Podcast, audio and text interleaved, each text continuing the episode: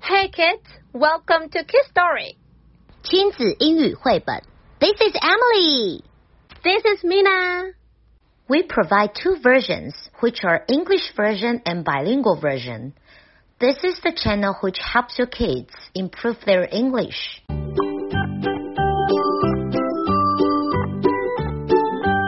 Pete the cat goes camping. Wow, Pete is excited to go camping. This is his first time. Don't forget your sleeping bag. Says Dad. Or your hiking boots. Mom says. The campsite is deep in the woods. Mom and Dad set up the tent.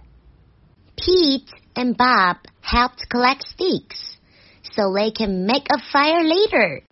Pete and Bob go for a hike. Bob shows Pete the footprints of different animals. Do you think we will see anything cool? Asks Pete. Maybe, says Bob. Pete and his dad go fishing.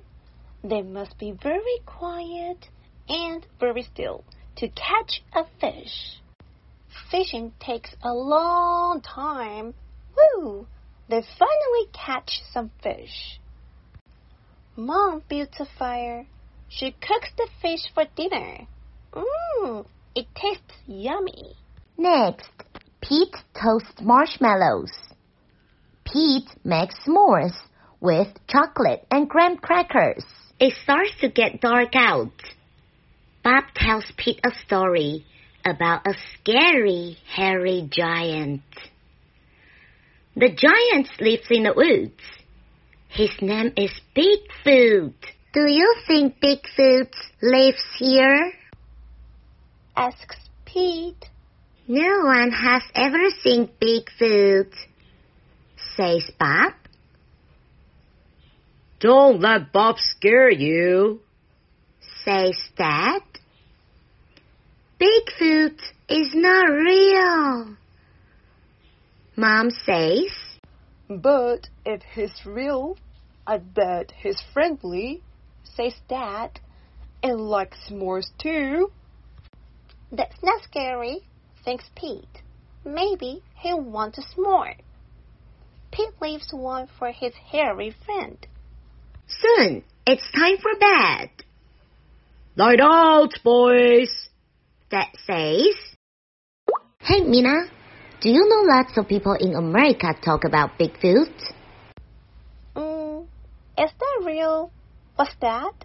An animal or a person? Do you want to know what it is? Or is it real? Of course I do. I can't wait for the next episode.